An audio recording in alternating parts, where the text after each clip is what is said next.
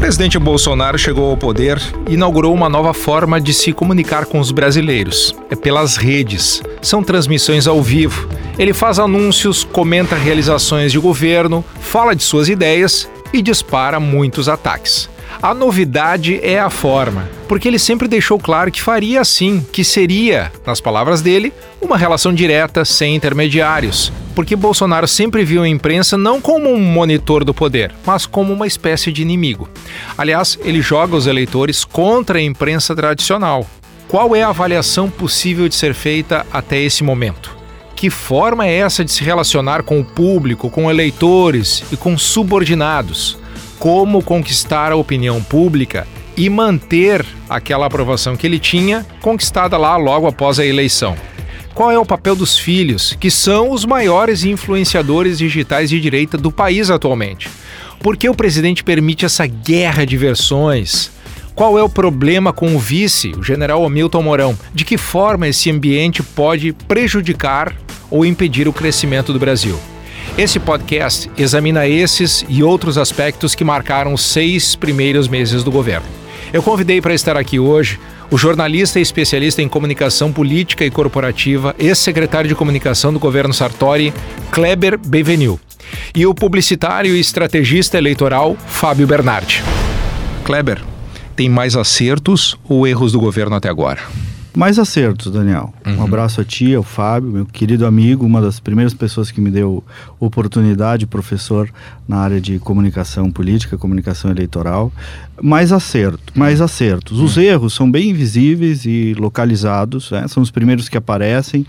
E eles, para mim, são centrados, Daniel, primeiro no que é visível em todo começo de governo, que é uma coisa que eu chamo de fluxo de poder. Uhum. É, o governo claramente tem um problema de fluxo de poder de organizar os comandos, quem vem antes, quem vem depois, né? De unificar a palavra, de unificação do discurso. Então, esses são os erros uh, mais visíveis que repercutem na opinião pública. Tu Agora, acha que o governo vai ser capaz de corrigir esse é, fluxo de poder, esse problema, porque até agora não deu demonstrações?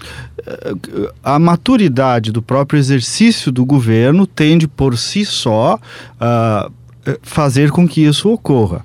Mas uh, tem muito, muita medida positiva da gestão. Veja, uh, coisas básicas, redução do número de ministérios, formação de um ministério técnico, na área política também, que se fala muito, ah, o governo não tem articulação política. Esse governo derrotou o Renan Calheiros no Senado Federal. Só isso já é um feito para um ano.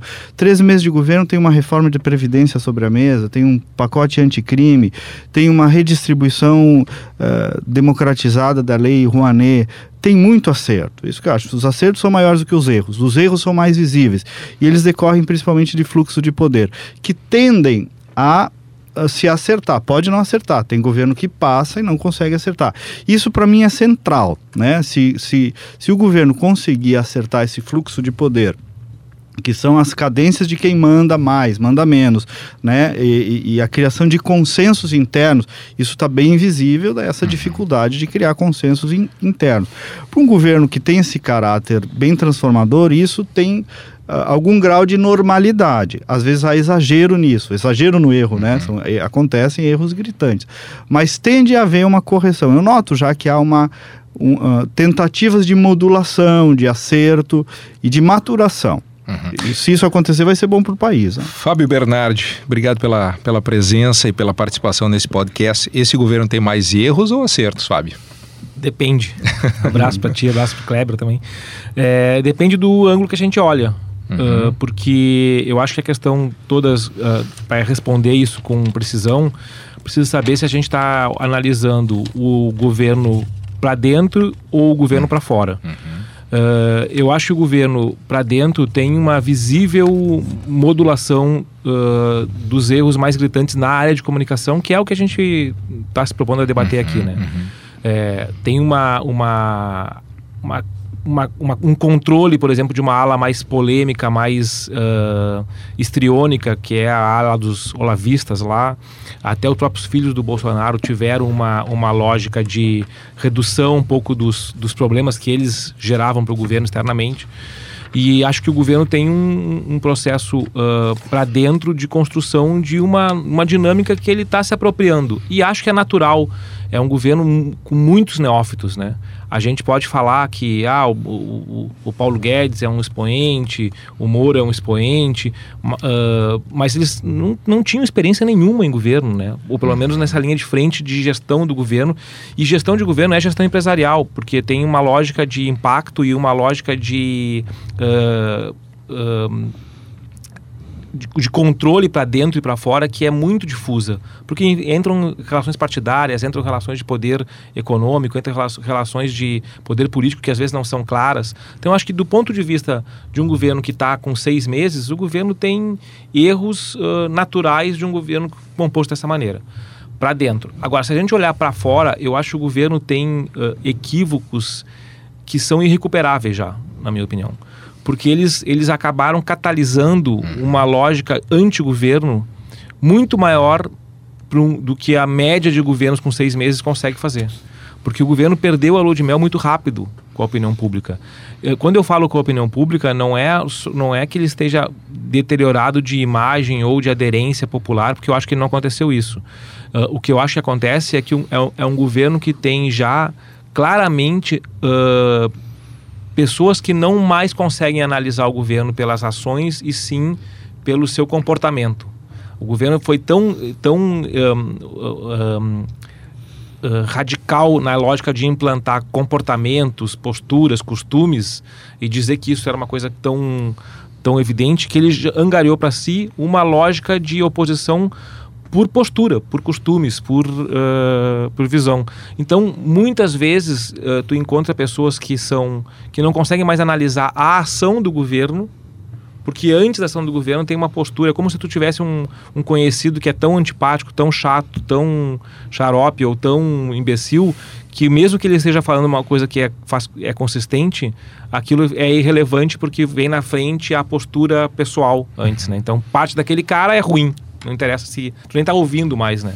E isso é o que acho que está posto para o governo já desde o começo. Kleber Bevenil, perdeu a lua de mel muito rápido, equívocos irrecuperáveis. E aí? Tem equívocos, eu, eu não sei se são irrecuperáveis. Acho que o Bolsonaro é, consegue produzir, na maioria da opinião pública brasileira, um fenômeno parecido do que o Lula conseguia fazer. É, mais do que comunicação, tem um fenômeno aí de persuasão pessoal, né?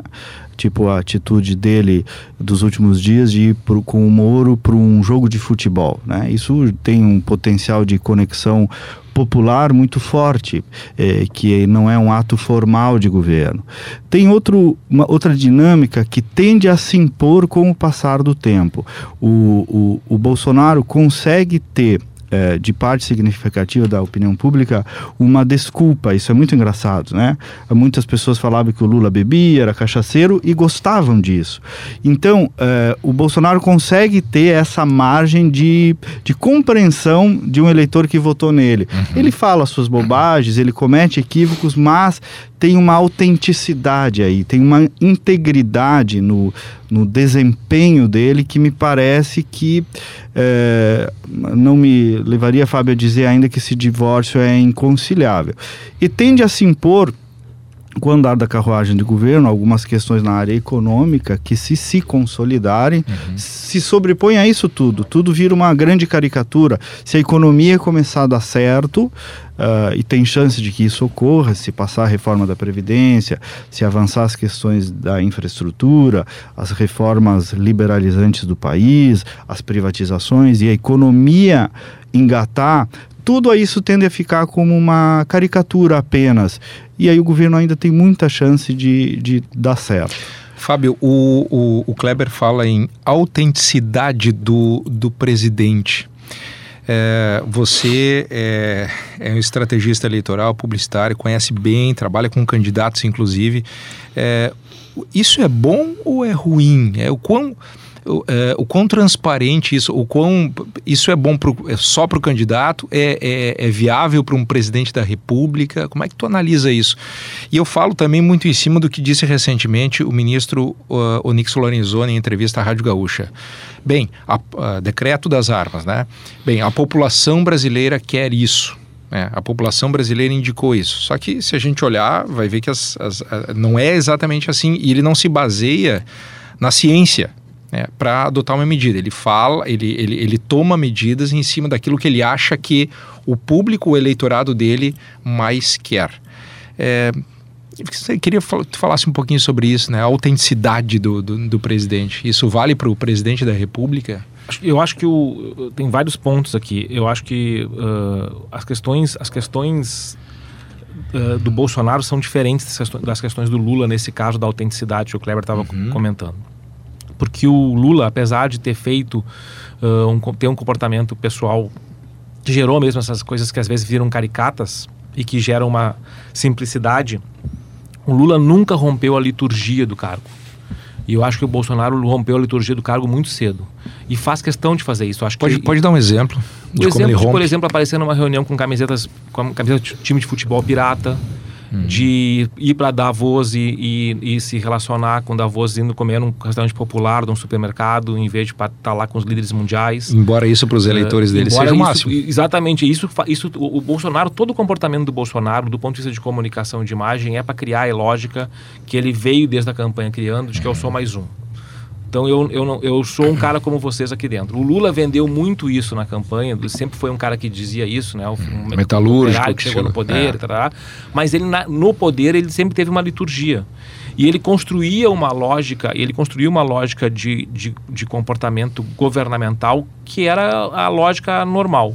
O Bolsonaro não constrói essa mesma lógica e, e tem, e tem, uma, e tem grandes, uh, grandes acertos nisso. Eu não acho que o, que, a, que, a, que o Bolsonaro. A, eu acho que a imprensa não entendeu o que está acontecendo ainda, porque ela faz uma análise dessa, dessa, dessa rompedura de liturgia como se ela fosse um, um erro e ela não é um erro do ponto de vista da lógica do Bolsonaro. Ela pode até ser um erro do ponto de vista da lógica que a gente, que a gente conviveu até hoje. Uhum. Mas essa, ela é. Eu, eu, eu, digo que as, as, as lives do Bolsonaro. A essa, essa, essa, esse rompimento das, da liturgia do cargo, esse comportamento, às vezes, de, de ficar do lado dos filhos, mesmo quando é óbvio que o filho está errado, ele cria uma sensação de, um, é, é, de uma simplicidade, de uma proximidade, de uma cumplicidade com o gosto médio do, do país que é muito rico para ele surfar nessa onda que ele está surfando. Uh, e eu acho que é tudo um improviso calculado. É tudo muito bem calculado para aparecer esse, esse improviso. É muito melhor. O Kleber citou o exemplo né, de, de alguns dias de que o Bolsonaro foi num jogo do Flamengo com, com o Moro. É muito melhor chegar lá de um jeito uh, normal do teu dia a dia e aí pedir uma camiseta do time para alguém da torcida botar do que chegar uhum. lá fardado para torcer. Uhum. É, são coisas muito pequenas que vão criando uma cumplicidade com um tipo de eleitorado que permite com que o Bolsonaro rompa com essas coisas que são clássicas e que até, que até então elas uh, eram a nossa lógica de, de análise. Uh, de uma certa maneira, o que o que uh, o Cleber está falando né, de, que o, de que o governo, o país vai, vai pode entrar nos eixos e caminhar. Eu acho que o país vai caminhar porque porque é uma lógica tanto do poder econômico quanto do poder político de temos que fazer apesar do Bolsonaro. Uhum. Uh, e vai e vai acontecer. E isso vai vai na minha opinião ser a única possibilidade de construção de, de uma ponte de retomada de ponte com com o país do Bolsonaro, não do ponto de vista quem é do Bolsonaro, quem é quem é dessa essa extrema uh, direita ou da direita encontrou uma maneira de se expressar e um, e um ícone para ser, uhum. ser um, uh, para transparecer seus pontos de vista. E acontece, só para concluir, acontece com essa lógica a mesma coisa que acontecia na época do Lula. O Lula tinha o comportamento que ele tinha no governo, o Bolsonaro tem o seu comportamento, e eles unificavam em torno deles, das pessoas físicas, do personalismo deles, um, um, um mar de opinião. E ao mesmo tempo deixavam na oposição uma, uma coisa muito difusa. Então, ao, o lado Bolsonaro da, da, da, população hoje fala unicamente em torno da defesa do Bolsonaro. Tem uma coesão ali uhum. em cima disso, como havia, havia no Lula. E o resto que é contra está difuso. E, essa, e esse difuso, às vezes, fica apenas na paixão. Como a gente teve uma eleição que teve um componente muito grande de contra e não só de pró, e aí eu uhum. acho que o Bolsonaro está errado, e o, aliás, o Onix está errado quando ele diz que a população escolheu isso, que a população não escolheu isso da mesma maneira que sempre escolhia governantes anteriores, né? Uhum. Ou que escolheu governadores de estado em vários lugares do Brasil. Ela votou a favor disso, mas também contra, contra. um outro não. ponto. E, e, quanto mais esse contra se manifesta como oposição ao, ao governo hoje, mais ele arregimenta a base do governo de novo. Tá. Estamos vendo a, a, o episódio da Vaza Jato agora é uma, uma lógica de que existiam grupos que estavam se dispersando no governo, o MBL complicando, o PSL meio difuso, já tinha umas, umas o Vem Pra Rua brigando com, com... Apareceu o assunto Vaza Jato e começou de novo a haver, a haver uma coesão, porque apareceu de novo o perigo do contra e do a favor. Deixa eu olhar um pouquinho para dentro agora e examinar o, que, que, o papel da imprensa. Eu acho que é importante aqui a gente ter um, um espaço para examinar o papel da imprensa e até eventualmente fazer uma autocrítica. Mas, mas o presidente Bolsonaro tem imprensa tradicional, eles até cunharam, ou tem esse, essa, essa expressão, a extrema imprensa, né? como se houvesse um, um conluio entre os veículos de comunicação para ir contra o governo. Na verdade, a imprensa é um monitor do poder e sempre foi um monitor do poder. É, tem, imagino tem os seus equívocos, como qualquer é, qualquer instituição ou qualquer né, representação da, da sociedade. Mas a imprensa é contra mesmo? Existe isso? É, na, na, tua visão, uh, Kleber, a imprensa é contra o governo? O, eu acho que esse, esse combate do governo, escola, em relação à imprensa tradicional às vezes desboroa, é exagerado e é, e é borderline de algo bem negativo, uhum. por um lado. Por outro lado, a recíproca também é verdadeira. O Bolsonaro está contrariando pesados interesses, desde questões publicitárias, contra eh, tanto quanto a questão do status quo da imprensa tradicional. Ele está colocando no centro da mesa do país esse questionamento que, a rigor, é um questionamento do, do mundo todo. O Fábio disse bem, nisso eu concordo. Imp... Nisso, né? Não, nisso, é. algumas coisas, não, quase tudo. Nisso especialmente. É, que a imprensa teve dificuldade, Daniel, de ler todo o processo, não o processo político, o processo cultural que vinha por uhum. trás, que era o, o burbulho, o, a, o, a fervelidão, da efervescência da... do nascimento do fenômeno Bolsonaro, que não é o Bolsonaro em si, é toda a guerra cultural que tinha por uhum. trás disso e que levou esse cara a chegar a presidente da República a grande parte da imprensa tradicional, durante muitos anos, ignorou, ressalvadas as exceções, ressalvado tudo isso, ignorou isso. Uhum. E sim, aí eu identifico, escola, que há uh, uh, na questão, e essa expressão hoje em dia já está até meio batida, na, na, na, guerra cultural na área da comunicação, de fato é só ir lá numa faculdade de comunicação, é só olhar as teses de, de mestrado, doutorado e de pós-graduação das escolas de comunicação do país, as maiorias são atinentes ou aderentes às pautas de esquerda. O que eu quero dizer com isso? É tendente que as nossas escolas de formação superior sejam muitas vezes fábricas de formação de pessoas com viés de esquerda, que eu acho que faz parte da democracia, isso não me preocupa nem um pouco. Só que é um fenômeno que existe e que alguém está combatendo. Então acho que precisa do lado do, da imprensa, dos colegas jornalistas, um pouco de naturalização desse, desse fenômeno, que é a mudança de que há 10 anos atrás tinha dois ou três ou quatro emissores para um monte de receptores. Hoje a minha mãe lá em Casca é uma emissora, né? Uhum. Uh, e, e, tem emissores com mais potência de voz, às vezes, do que alguns veículos de comunicação. Então, precisa naturalizar um pouco isso. O jogo, a democratização da informação se igualizou. Uh, por isso que eu disse no começo, isso às vezes desboroa, mas tem um lado salutar esse tu pode debate. Pode dar um exemplo de naturalizar, porque pelo que eu acompanho, e, e, aí eu vou falar muito do meu trabalho também, é o seguinte, eu, eu, eu, eu vou dar um depoimento aqui, eu tive professores claramente à esquerda e à direita do espectro político, e eu sempre, na minha, na minha, no meu entendimento sobre jornalismo, acho que o jornalista tem que ser equilibrado, ele tem que contar histórias, ele tem que, tem que ser preciso com a verdade, tá? Ele tem que deixar toda, toda a tua capacidade de, de absorção ideológica para trás e, enfim... É, tu pode dar um exemplo de, de, de como naturalizar isso? Porque, por exemplo, mesmo assim mesmo, com esse equilíbrio que eu sempre busco, eu, eu não consigo aceitar coisas do tipo... É, questão racial, que ele levanta bastante, ou questão contra o, o LGBT, por exemplo, né? É, tu acha que isso poderia se naturalizar de alguma forma? Porque é aí que entra muito essa questão da, né, do, de quanto o Bolsonaro chamou a atenção veja, da imprensa. Eu digo também. assim, é, primeiro eu acho que tu não és um bom padrão, porque eu acho que tu lida muito bem com esse assunto. Uh, mas de maneira geral, quando fala, quando o próprio presidente critica a imprensa, uhum. e eu ressalvei que às vezes há excessos dele ou de outros membros do governo, há uma espécie de, de incompreensão com a crítica, Daniel. A imprensa não sabe ser criticada. De uma maneira geral, há uma estridência reversa quando recebe uma crítica. Isso desboroa para algo como contra a liberdade de imprensa. Acho que não é isso. É, essa crítica precisa ser. É, acima, eu estou falando da crítica à imprensa. Uhum, uhum. Entendeu? Essa crítica precisa ser trazida para o debate político, para o debate público, com mais naturalidade. E acho que isso ele produz com alguns excessos, mas produz. E noto que alguns colegas uh, têm dificuldade de lidar quando deixam de ser vidraça, quando passam a ser vidraça, uhum. né, e uhum. deixam de ser estilingue. Fábio. Posso meter o Claro, claro. Eu, claro eu, eu, concordo com o Kreb que eu acho que eu acho que tem uma parte da imprensa que tem uma dificuldade mesmo de de receber uh, crítica ou de ser contestada ou de entender até que às vezes existe uma, uma, uma uma graduação no que deve ser uh, feito, dito, de acordo com o que é produzido e às vezes nem, nem pode ser explicitado.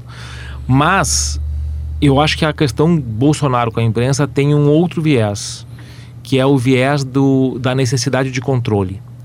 É, o, o Bolsonaro ele joga para um, ele, tem um tem um cara chamado Saul Alins que escreveu um livro faça o adversário jogar sobre seu livro de regras, mais ou menos. O livro não é, não é esse título, mas a lógica do livro é essa. E, e, e, se a gente pegar o governo Bolsonaro, tá cheio de. Assim, é, é quase como se fosse um manual de comportamento. Uhum. E eu acho que um, a lógica do Bolsonaro com a imprensa é criar, primeiro, um inimigo visível e fácil que permita com que ele diga que uh, ao, ao, vá, vá criando a lógica de se falam contra mim, é fake news. A, a empresa, uhum, e que uhum. e se não e, e, o que eu faço de bom a empresa não mostra. Isso vai, vai ajudando a, a, manter a base unida, a manter o seu, o seu, a sua lógica de ter um inimigo, porque a política é um jogo de comunicação interessada. Então tu precisa ter um, precisa ter um inimigo claro, precisa ter alguém com alguma coisa contra.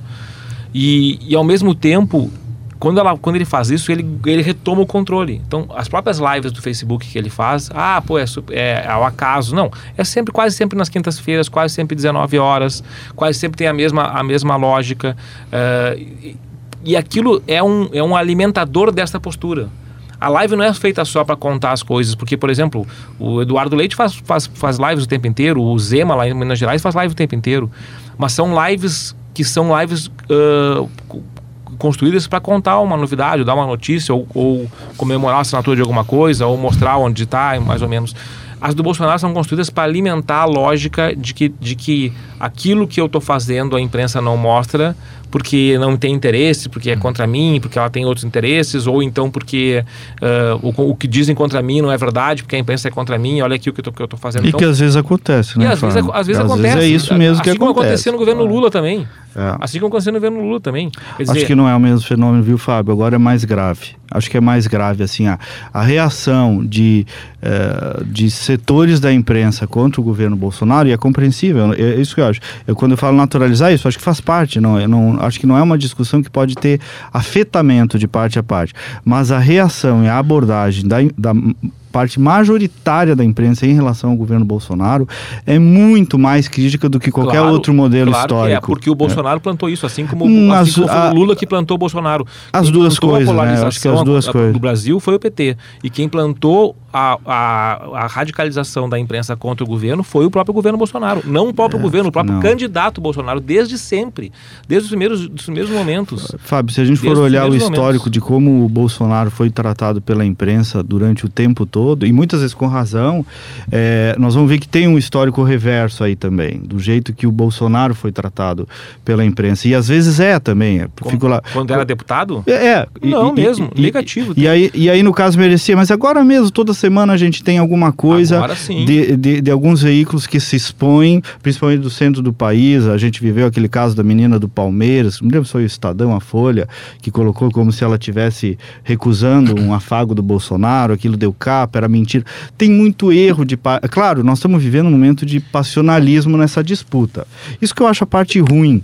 É, é porque, porque gera isso, gera fake news de parte a parte, gera é, um ambiente de, de. que aí sim é negativo, de, excessivamente passional do governo em relação à imprensa, de alguns setores em relação à imprensa. A mim só parece que isso tudo precisava ser mais naturalizado, assim um pouco descer dos dois tronos, sabe? É, porque é, faz Mas parte. Será que, será que, o presidente ajuda nisso? Acho que às vezes trono? não. É. não. Acho que não. Às vezes não. Eu, eu, que quando eu, tu acha que as coisas vão se acalmar, isso, vão se aprumar, eu disse, presidente... eu disse, eu disse no começo, Daniel. É, há exageros nisso. Uhum. O que eu acho que está por trás, o, o Fábio tocou ampassar. Não é exatamente uma guerra contra a imprensa, é uma guerra cultural contra a esquerda. Aí sim. É, e, e, e, nisso, às vezes, a imprensa entra junto. E aí, é um presidente fazendo o que disse que ia fazer, só para a gente não uhum. se enganar, né? Uhum, claro. Ele sempre disse que ia fazer, claro. ele se elegeu uhum. sobre essa eu, dualidade. Eu abri o programa, eu abri o programa é, dizendo, dizendo isso. isso. É. Então, não é novidade. Veja, essa guerra cultural, o, o, o, o Fábio pega bem também, e eu concordo, Fábio.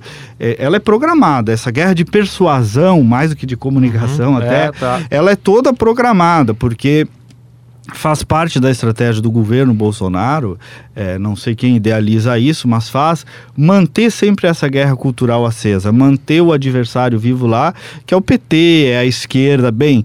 E acho que a, a, a imersão cultural da esquerda no país realmente é grande.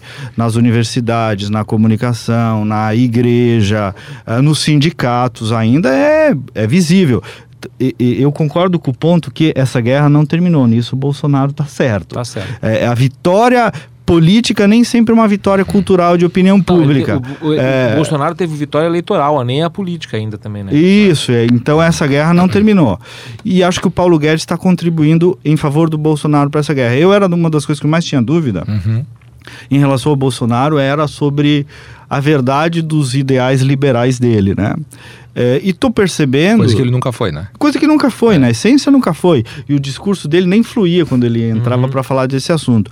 Mas a autonomia que ele está dando pro, pro Paulo Guedes, é, que tem uma capacidade de comunicação fora da curva, me parece, de persuasão, está é, contribuindo também, por um outro lado, pelo lado da economia nessa. Posso só claro. que eu acho que faz parte dessa guerra cultural também uma outra coisa que é um, um deliberado calculado antagonismo com o Congresso Nacional uhum. também. Também. Uh, por exemplo, eu não acho que o Bolsonaro queira de fato, uh, ou pelo menos queira não, mas uh, até, talvez até queira, mas que ele acredite que aquele pacote de trânsito que ele mandou para o Congresso seria aprovado no Congresso.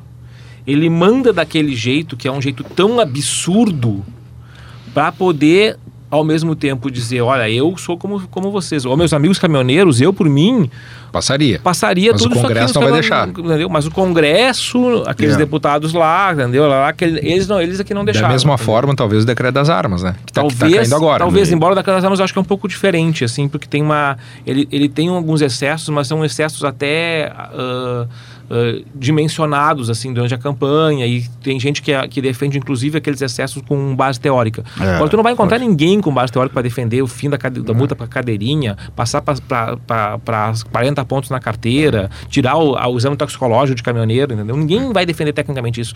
E é engraçado porque tu não viu o presidente do Denatran, ninguém do governo federal da, da área mais técnica falando sobre isso também, né? Então assim, eu, eu acho que essa, essas coisas também são calculadas para criar esse, isso tá, alimentar isso. Tá isso tá claro, é, é um jogo perigoso, é um jogo Sim. perigoso, mas é uma arma é um que no limite. no limite, é uma arma que o Bolsonaro tem. Quando o Rodrigo Maia se alçou para querer exercer qualquer espécie de contraponto público, em seguida teve que recolher o, as suas asinhas, porque não tem capacidade de fazer isso, é. né? É, Saul Alinsky, é, Rules for Radicals. Isso. É, é, isso é 12 maneiras de usar as regras para os radicais de Saul Alinsky. Interessante. É, só para dar o crédito do livro. Tá, a gente está chegando ao final aqui e eu quero encaminhar o meu último ponto.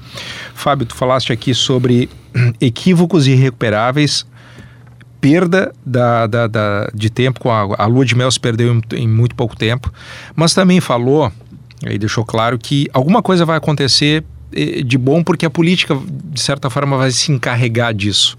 Então eu queria, assim, para a gente encerrar, qual, qual é a tua projeção, qual é a tua perspectiva para o que vai acontecer a partir de agora? É pior ou melhor daquilo que nós já vivemos? Uma boa pergunta essa. Eu, eu, eu, eu, é, é, que ela deixa aberto para. é, é ela deixa, ela é, é, ela é muito ampla, mas eu, eu, eu acho que o, eu acho que o país não suporta não avançar em algumas coisas. Uhum. É, então eu acho que necessariamente nós vamos, nem que seja por força centrípeta, nós vamos, nós vamos avançar. Então eu acho que vai ser melhor de uma certa maneira. O que eu acho que, para mim, a, a, a, o que acontece por, no, sub, no, no, no da, da, da sensação que a gente tem hoje e que eu não vejo melhoras é essa polarização e o problema da polarização não é o efeito, não é o efeito em si da, da, da como, como o Kleber falou antes, da, da passionalidade, do debate, do, é que a gente se nega a ouvir o outro lado. E quando a gente se nega a ouvir o outro lado, a gente a gente está negando de, de, inclusive, trocar ideias, né? De mudar de ponto de vista, de mudar uhum. de posicionamento e tal.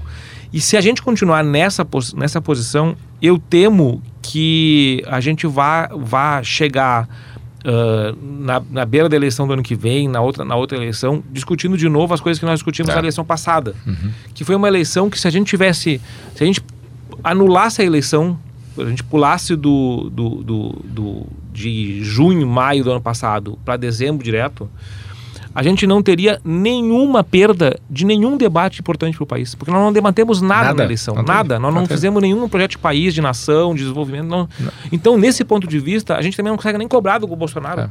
Alguma coisa que não seja as coisas estriônicas e de costumes que ele disse, porque ele não disse mais nada. É. E também não dá para dizer que os outros disseram que ninguém disse nada, porque hum. foi todo mundo levado isso. Tragado tipo pela, tipo pela, pelo, pelo que estava acontecendo. Quem tentou né? falar alguma é. coisa que tivesse senso ou projeto não foi nem ouvido. É. Né? Então esse é o meu receio, que a gente continue desse jeito, que o país avance porque ele vai ser, vai ser obrigado a avançar, porque não, não suporta mais, mas a gente, a gente nem perceba os avanços na, na dimensão que eles vão ter e ao mesmo tempo fique discutindo o periférico de um, de um país que está precisando ser mais consistente. Quando eu propus o debate para o Kleber Bevenil, ele me disse o seguinte: meu único receio é que eu não quero ser rotulado de bolsonarista mas abriu o programa dizendo o seguinte: vejo muito mais acertos do que erros. Então eu imagino que a tua visão a partir de agora seja de um cenário positivo, Kleber. Isso, é. E te diz porque eu não sou proselitista de ninguém, né? Uhum. Nem da minha mãe. Então não vou vir aqui para fazer proselitismo em favor de ninguém.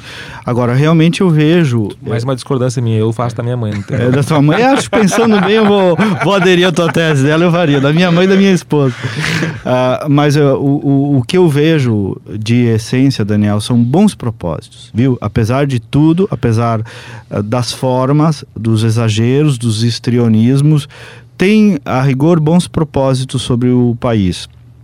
E se arrumar os fluxos de poder e se as formas se modularem, né, inclusive com mais capacidade de diálogo, com mais abertura, com menos criação de conflito desnecessário, os bons propósitos tendem a vir. Os bons propósitos na economia. Eu não consigo discordar de quase nada do que o Paulo Guedes fala, de quase nada do que o Moro fala, uh, da limpeza do, das práticas políticas que está acontecendo no país, do enfrentamento em relação ao PT e ao seu legado. Acho que tudo isso para mim está muito certo e, e, e, tende a levar ao Brasil a um bom caminho. Se, aí para voltar no começo, se se acertar o fluxo do poder, se se comprarem apenas as brigas necessárias e não as desnecessárias. Então tem muito erro no processo de forma, às vezes de conteúdo também.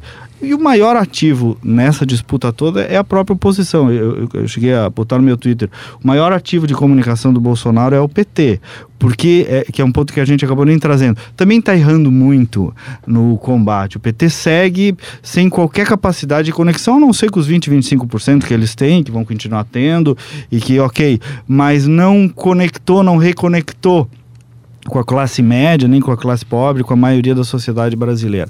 Então, eu sou otimista, acho que tem muita dificuldade pela frente, na forma, no fluxo de poder, mas os propósitos, tem muita coisa interessante que pode acontecer. Fábio. Eu, eu, eu preciso dizer que eu discordo assim frontalmente de uma frase do, do, do Kleber, que é assim, eu acho que exatamente o problema do governo são os maus propósitos e não os bons propósitos. Acho que o governo tem acertos na área, na área de economia, mas eu acho que ele tem dois. Isso é um bom propósito. Não, né? mas, aí eu, mas aí eu acho que não é do Bolsonaro. Acho que o Bolsonaro. Acho o que, que é bom não é dele. Não, não, acho que realmente, eu acho que ele botou um cara que, é, que, que tem sentido, eu acho que não é. Mas eu não concordo lá, com né? tudo do Paulo Guedes, assim, mas acho que tem uma, tem uma lógica que a economia precisa dar, uma, dar um turnaround mesmo, assim. Agora, tem uma, uma visão desse governo que, que proposta é uma palavra muito cara para publicidade, inclusive, né? E, e, acho que os propósitos desse governo estão equivocados, inclusive o enfrentamento ao PT. Uh, ah, na medida em que, quando eu estava falando lá atrás da diferença, né, que o, o Bolsonaro tem uma, uma ausência de liturgia do cargo, ele virou presidente de todos. Ele, esses 20, 25%, ah, apesar desses 20, esses 20, 25% são brasileiros, são, são professores, são médicos, são advogados, são trabalhadores, são pais de família, que também precisam ter o olhar do, do, do presidente. E eu acho que ele, que, que inclusive insuflado pelos filhos, ele peca quando ele tra transforma esses 20, 25% em gente que eu não preciso olhar, porque eles alimentam um lado que é meu inimigo.